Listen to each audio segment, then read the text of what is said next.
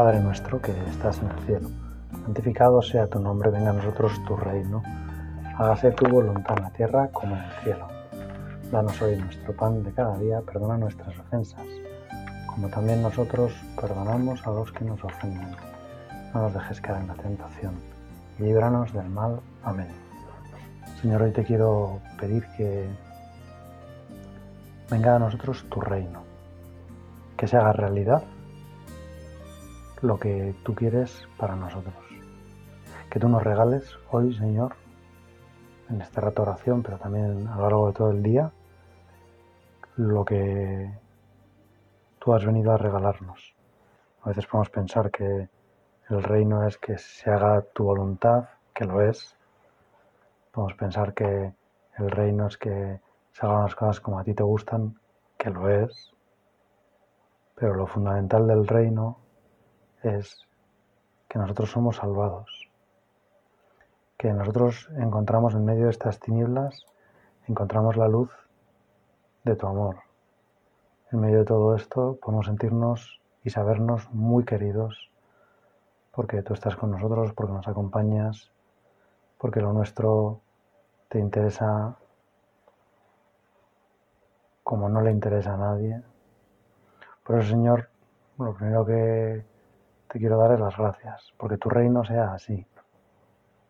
Gracias Señor porque has decidido que para ti lo importante es que nosotros estemos como en el centro. A veces pensamos que si Dios está en el centro nosotros nos vamos a quedar muy de lado, pero el que garantiza de verdad que nosotros seamos el centro de la creación y que nosotros podamos disfrutar de todas las cosas maravillosas que tú has pensado, es que tú estés en el centro. Y por eso, Señor, quiero pedirte que hoy venga tu reino, que yo hoy viva en tu reino, que pueda disfrutar de las maravillas que tienes pensadas para, para mí, para mi familia, para mis amigos. Gracias, Señor, por, por tratarnos así, por cuidarnos así, por hacernos poder hacernos directos beneficiarios de, todo tu plan de salvación maravilloso.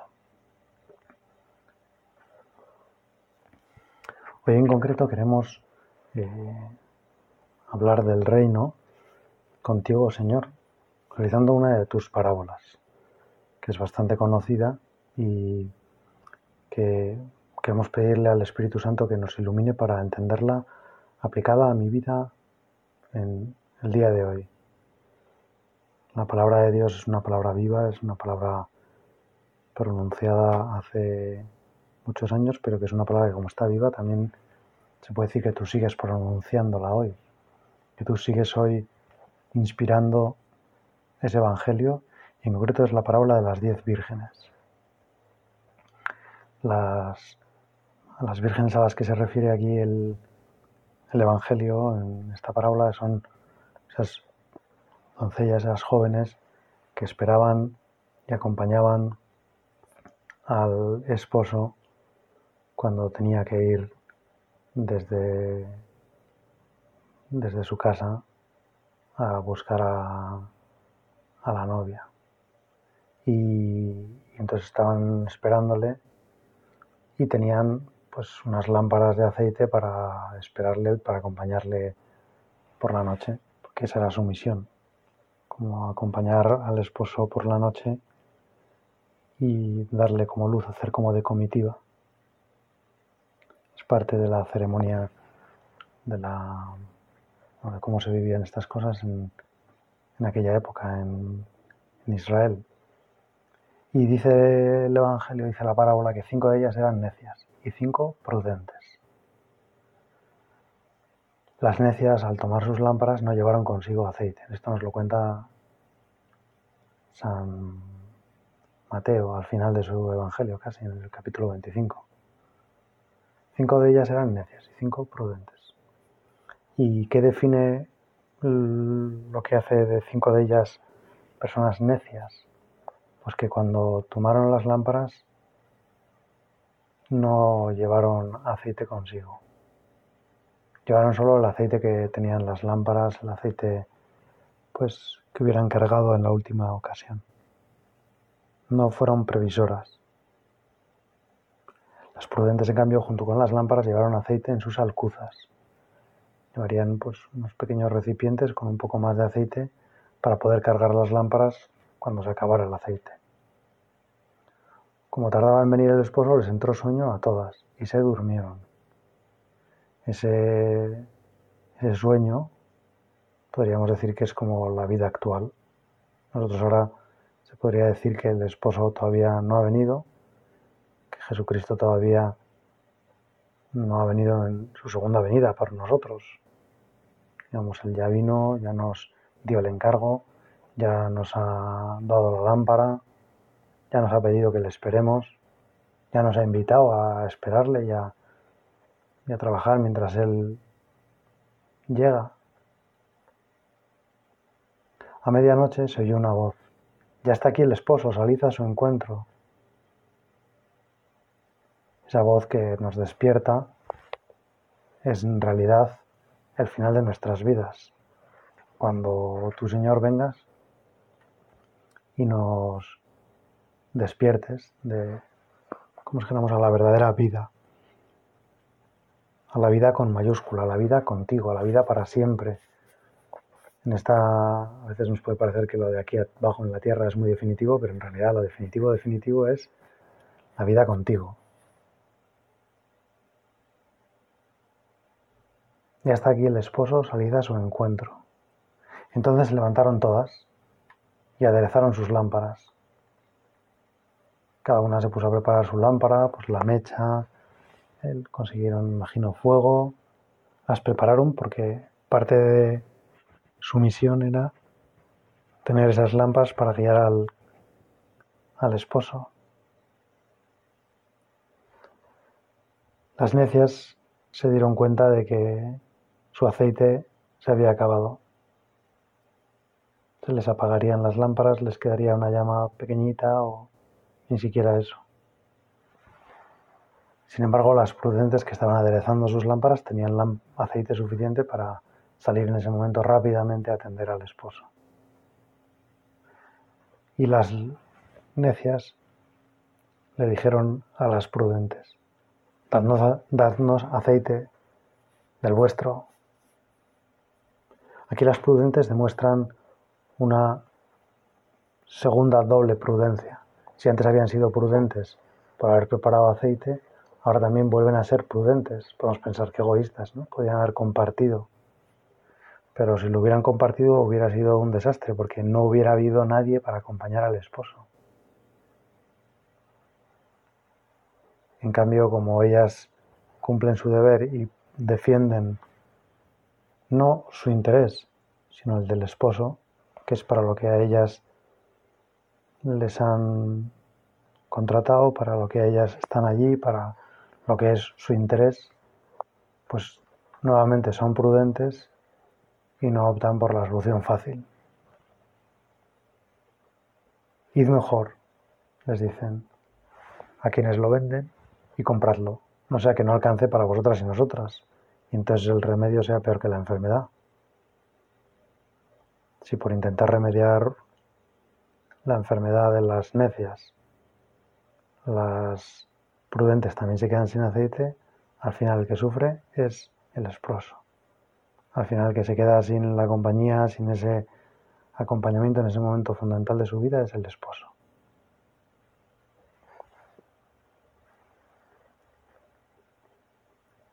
Mientras las necias fueron a comprar el aceite, resulta que llegó el esposo, se hizo toda la procesión, entraron a la boda y se cerró la puerta.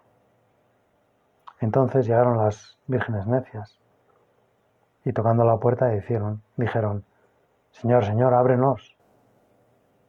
Pero él le respondió, en verdad os digo que no os conozco. Por eso velad, porque no sabéis el día ni la hora.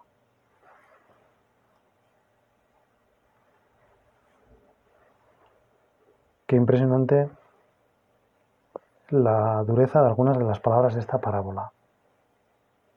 A mí me, Me impresionan sobre todo estas últimas. En verdad os digo que no os conozco. Y que Dios equipare el reino de los cielos, el reino que Él ha traído, ese reino que le hemos pedido al comienzo de nuestra, nuestro rato de oración, que venga a nosotros, que sea una realidad en nuestras vidas, que hoy el reino de Dios se haga realidad en mi día a día, en estas primeras horas quizá donde estoy escuchando y rezando y haciendo la oración, quizá a mitad de día, cuando ya el peso del día y el calor empiece a notarse, y quizá al final, cuando me espere algún evento, alguna reunión, algún encuentro con familiares, con amigos, con mi familia, al llegar a casa, si tengo que volver del trabajo.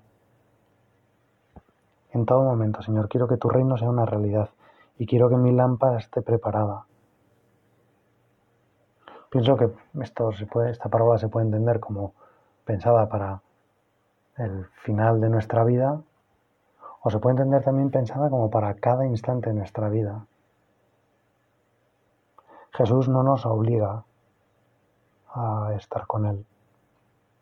Jesús, que podría ser esta parábola, ese esposo que llega, que llega de, de modo inesperado, no nos obliga. Para poder estar con Él tenemos que tener nuestra lámpara preparada, haber sido previsores, haber pensado en lo que íbamos a necesitar en el momento y haberlo puesto cuando no se nos exigía. Que eso es lo bonito de esta palabra. Pienso que cuando llega el esposo es obvio que hay que encender la lámpara y todo el mundo la enciende. Y eso, dijéramos, no voy a decir que no sea libre, pero nadie se le ocurre no hacerlo. Pero cuando las prudentes han preparado aceite para cuando llegara el esposo, digamos que han mantenido su lámpara encendida libremente, no porque estuviera el esposo, sino porque ellas querían tenerla encendida, para el esposo, lógicamente. Pero sin la presencia del esposo, sin la presión, como si dijéramos, del esposo, sino porque ellas querían.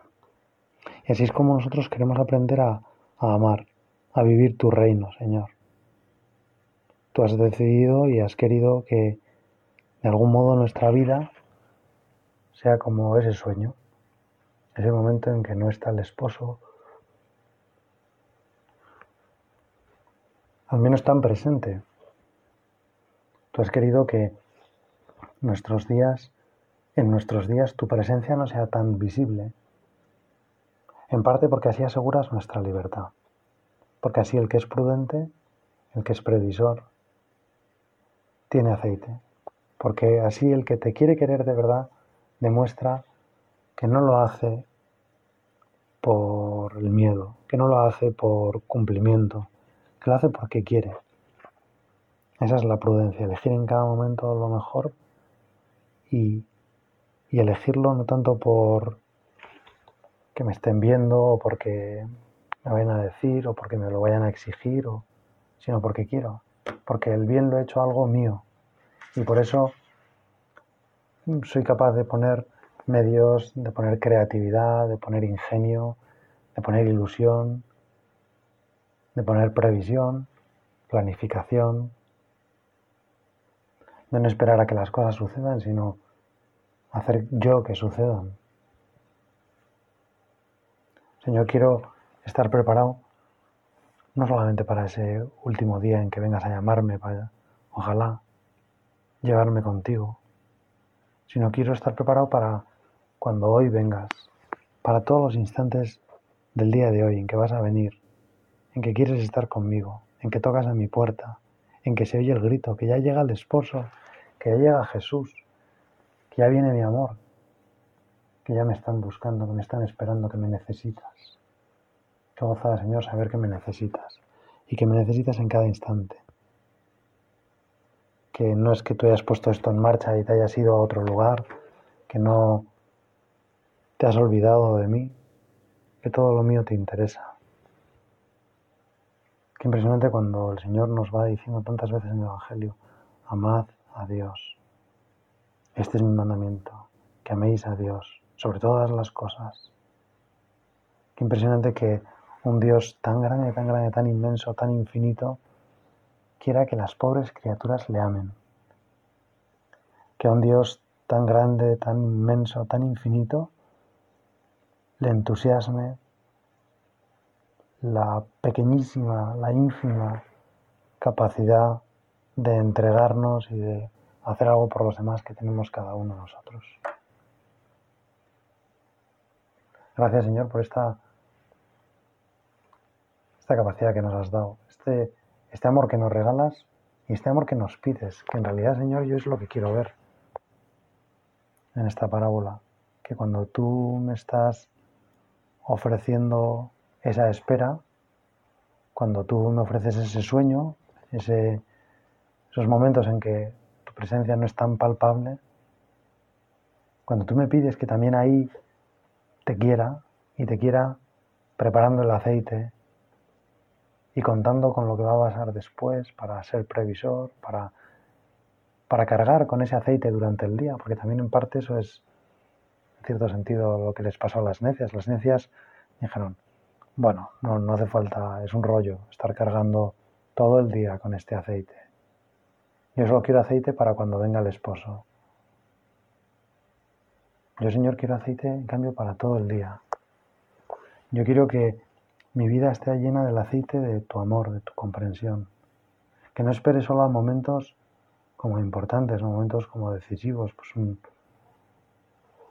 momento de encuentro más directo contigo, o incluso la participación en la Santa Misa, por supuesto, ese es el centro y la raíz de mi día y de mi vida interior, pero, pero ojalá que me encuentre contigo en cada momento, que sepa encontrar eso que San José María llamaba el quid divinum, ese algo divino santo, escondido en las cosas más vulgares de la tierra. Yo quiero encontrar ese aceite, porque en realidad es un aceite que además tú mismo me regalas, Señor. Pero quiero, si se puede decir, cargar así con ese yugo suave y ligero de llevar mi alcuza de aceite para que te pueda iluminar en cualquier momento, para que pueda servirte como buen instrumento, para que pueda darte todo lo que siento, para que mi vida no sea puro cumplimiento.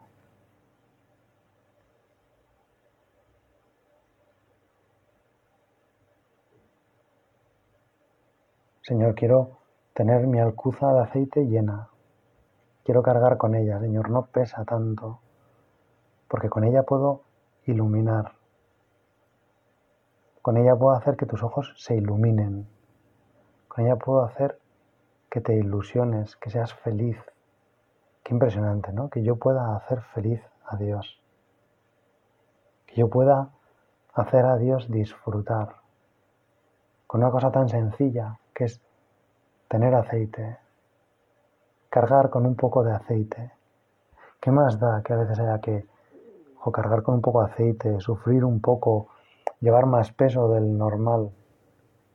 Si el efecto es tan maravilloso, si el efecto es la luz de los ojos de Jesucristo, que me mira entusiasmado, que veo, que veo sus ojos brillar de emoción, de orgullo.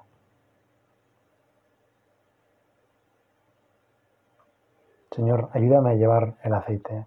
A veces a mí me pesa el aceite del día. A veces a mí me pesa, pues, no saber cómo encontrarte en cada momento y me agobio con las cosas que tengo que hacer, con el trabajo que quiero terminar, con un problema que ha surgido, con una persona con la que quiero hablar y que no consigo contactar, con un enfado que he tenido con otra persona. Y en medio de todo eso, Señor, tú quieres vivirlo conmigo, tú quieres llevar mi aceite tú.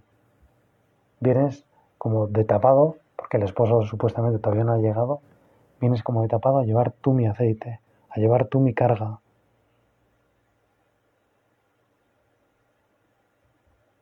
hacer como de mi transportista.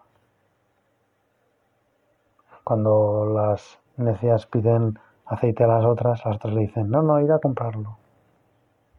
Tu Señor a mí no me dices eso. tú no me mandas a comprarlo, tú lo llevas para mí, pero yo quiero que es necesario, porque eso lo exige mi libertad, que yo te pida a ti, Señor, que me, que me lo lleves. Tú tienes aceite suficiente, Señor, para todas las lámparas del mundo. Basta que te lo pida. No vas a actuar como esas vírgenes prudentes que no dieron aceite a sus amigas y hicieron bien. Porque estaba en juego que el esposo tuviera luz al llegar. Pero tú, Señor, sí que tienes aceite. Tienes aceite para ti, tienes aceite suficiente para mí y para toda la humanidad. Pues yo te pido, Señor, que tú seas el aceite. Que no vengas solo a medianoche, que vengas en cada momento de mi día, que estés súper presente en mi día. Tengo un problema con mi coche que es que de vez en cuando pues le baja el nivel de aceite y no sabemos, bueno, es un coche antiguo, tiene ya 19 años y, y es normal que son coches antiguos que gastan mucha más aceite, pues porque estaban pensados para momentos en que pues no teníamos desgraciadamente la sensibilidad que hoy tenemos, en parte con cuidar el planeta, con usar los menos recursos posibles para, para no explotarlo indebidamente. Pues periódicamente, cada dos meses o tengo que ir al taller a que me echen un litro de aceite. Y, me han avisado que lo haga con, o sea, que lo tenga con mucho ojo porque estos coches que son más antiguos no avisan con tiempo cuando les falta aceite y cuando empiezan el motor a sufrir. Y por lo tanto, cuando te avisan ya es que o paras en ese momento mismo o pierdes el motor. Es también como otro sueño.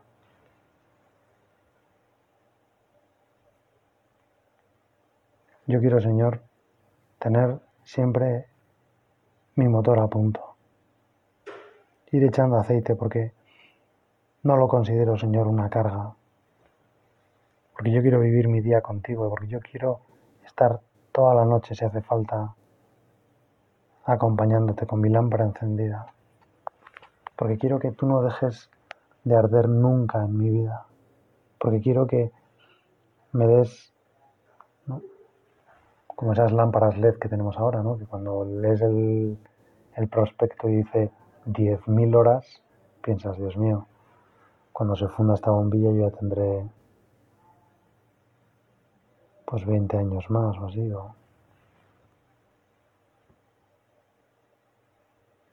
Yo quiero, Señor, que me que lleves tú mi aceite, que me des tu aceite, ese aceite que es aceite puro, aceite virgen, aceite de una calidad increíble, que no puedo pensar. Utilizar este tipo de aceite para encender una lámpara es desperdiciarlo. Además de que no sé si, mi desconocimiento, no sé si las lámparas de aceite funcionarían con aceite oliva virgen o es otro tipo de aceites. Pero en cualquier caso, Señor, tu aceite es el de la mayor calidad y no tienes ningún reparo en que lo gastemos y en regalarnos. Y tienes aceite que no se va a agotar nunca. En ese sentido, tu corazón, Señor, tu, vida sí que podemos explotarla, sí que podemos intentar agotarla, porque no la vamos a agotar, porque nunca vamos a llegar a, a exquilmar todos los recursos que hay en tu corazón, porque nunca vamos a producir una desertificación, un agotamiento de los recursos naturales, Señor, porque son recursos sobrenaturales, porque son recursos de tu corazón que es infinito.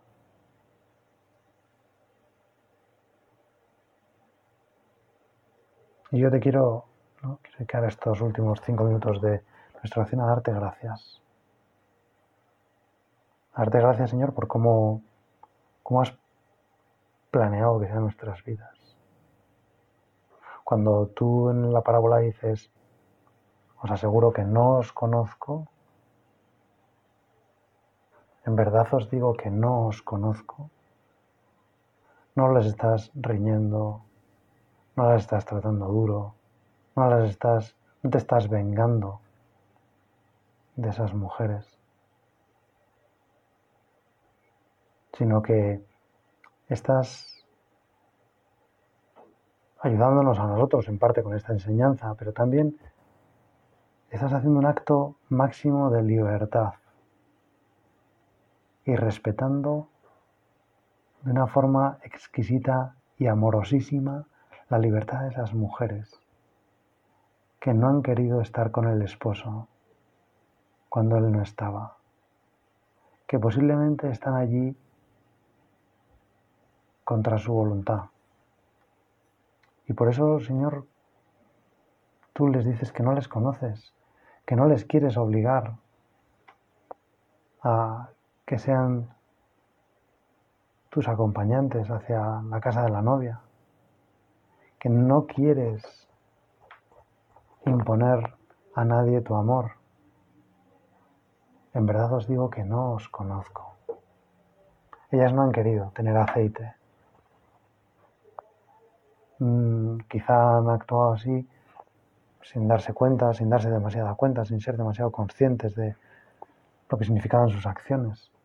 Pero ellas no han querido cargar con el aceite durante todo el día. Ellas no han querido que la lámpara estuviera encendida cuando llegara el esposo. Tenían que hacerlo, se suponía que esa era su misión, pero ellas no lo han querido. Porque cuando había que tener la lámpara preparada, no la tenían preparada. Y no la tenían preparada porque no quisieron que la lámpara estuviera encendida durante todo el tiempo que fuera necesario. Ahora que llega el esposo se agobian y quieren hacerlo, pero ya es tarde. Incluso aunque en aquel momento hubieran conseguido pues aceite de las prudentes, luego se hubiera producido otra vez el apagón. Se les hubiera acabado no solo a ellas, sino a las otras también. No hubieran tenido luz para el esposo. Porque la luz para el esposo no se resuelve solamente en las grandes cosas, en los momentos como muy decisivos, sino que la luz para el esposo es la de cada día. La luz que le gusta al esposo es la luz del hogar, no la luz de los focos de un espectáculo, sino la luz corriente de un hogar, la luz cálida de una cocina donde se reúne una familia a comer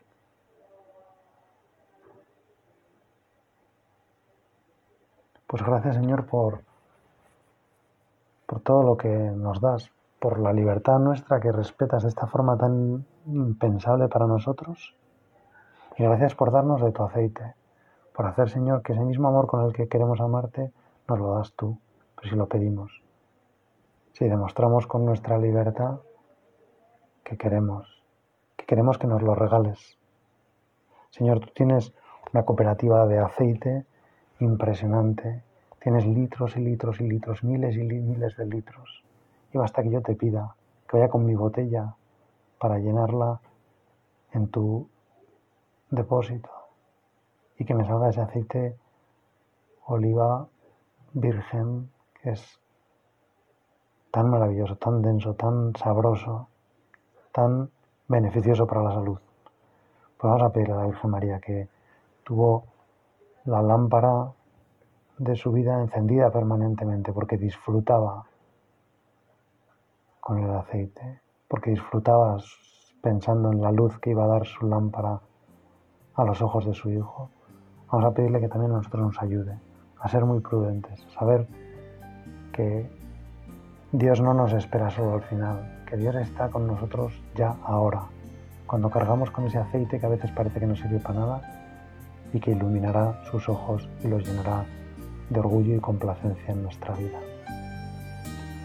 Dios te salve María, llena eres de gracia, el Señor es contigo, bendita tú eres entre todas las mujeres y bendito es el fruto de tu vientre Jesús.